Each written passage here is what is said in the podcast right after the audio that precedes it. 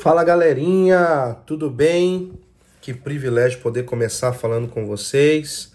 A gente está dando início hoje. Esse aqui é o meu primeiro podcast e eu estou muito feliz de ter mais essa ferramenta aqui para a gente trocar ideia e conversar sobre coisas lindas que o Senhor tem falado ao nosso coração.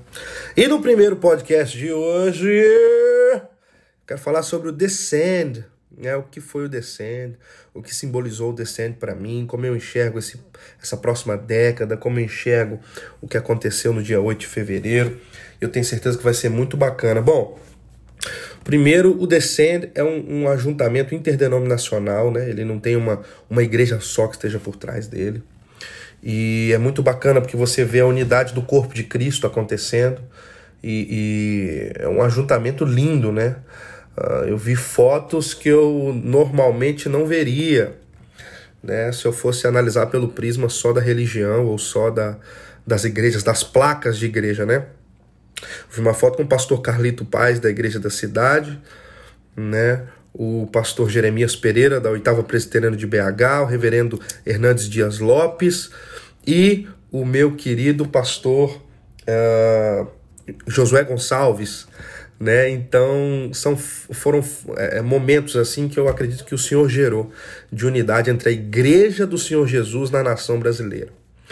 E o que representa o descende para você, Israel? Cara, o descende para mim representa e ele é fruto de gente que plantou lá atrás, né? No descende eu tive o privilégio de ministrar adoração para milhares de pessoas. Acho que em Brasília, que foi o estádio em que eu fiquei, a gente tinha 35 mil pessoas no estádio. E é um negócio animalesco, assim, né?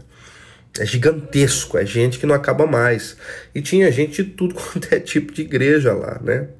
Tinha quadrangular, assembleiano, presbiteriano, batista, anabatista, uh, metodista, metodista wesleyano, igreja do Nazareno, enfim. Tinha gente de tudo quanto era igreja lá. Mas é um ajuntamento que é fruto de muita renúncia, muita entrega, muita lágrima e muita oração de gente que veio atrás da gente, né? Gente que precedeu a gente. A minha geração, eu posso falar, eu tenho 30 anos de idade hoje, então eu faço parte dessa, dessa nova geração, né? Teve uma geração que veio atrás da gente, plantando o que nós estamos colhendo hoje, né?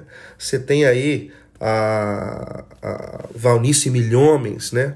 Em Brasília, que se mudou para Brasília para profetizar do, do coração da nação que o Senhor é, iria lavar o nosso Brasil e ali gerar do coração do Brasil um avivamento para as nações. A gente tem uh, vários outros uh, ministros, né, como o, o Bené Gomes, que está ali na região de Goiânia.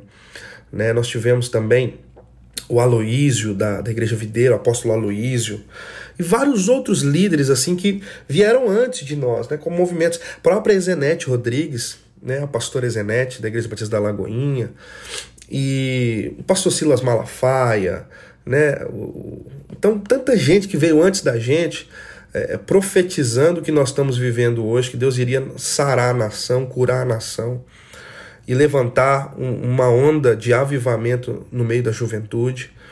E eu acredito que essa onda virá em breve. Né? Eu não acredito que nós estamos vivendo avivamento, mas eu acredito que nós estamos vivendo um despertamento do Senhor para a oração e não existe avivamento que passe longe da oração. Muito pelo contrário, a oração é uma constante no avivamento, assim como a adoração, o reconhecimento de quem Deus é. Mas a gente tem que honrar quem veio antes da gente profetizando isso, né? Próprio diante do trono. Eu lembro de todas as vezes em viagens com diante do trono que nós parávamos em Brasília, independente da hora, independente de quem estava no aeroporto, nós fazíamos uma roda no meio do saguão do aeroporto e ali nós orávamos, né? Orávamos e profetizávamos sobre o Brasil, que o Senhor iria sarar a nação brasileira até que a gente decorou 2 Crônicas 7,14. Então, se o meu povo, que se chama pelo meu nome, se humilhar e orar e buscar a minha face, se afastar dos seus maus caminhos, então eu ouvirei dos céus, perdoarei os seus pecados e sararei a sua terra. E nós declarávamos isso todas as vezes que nós estávamos em Brasília, que Deus iria sarar a nossa terra, que Deus iria restaurar o Brasil. Então o Descend, eu acredito que foi o início de algo lindo que Deus começou a fazer no Brasil. né, um despertamento de jovens para oração, para leitura bíblica. Né? Não me lembro agora o número exato, mas assim milhares de jovens se comprometeram a ler a Bíblia toda esse ano. Né? E milhares de jovens se comprometeram a, a levar o evangelho para dentro das faculdades, a serem testemunhas de Cristo nas escolas. Então eu estou olhando, como é que você olha hoje, Israel, para o futuro da igreja brasileira? Eu olho com muito otimismo. Eu acredito que Deus começou e, e, e acendeu uma pequena fagulha que pode incendiar a nação inteira. E Deus só precisa disso. Deus só precisa de alguns que entreguem a sua vida completamente ao senhorio dele.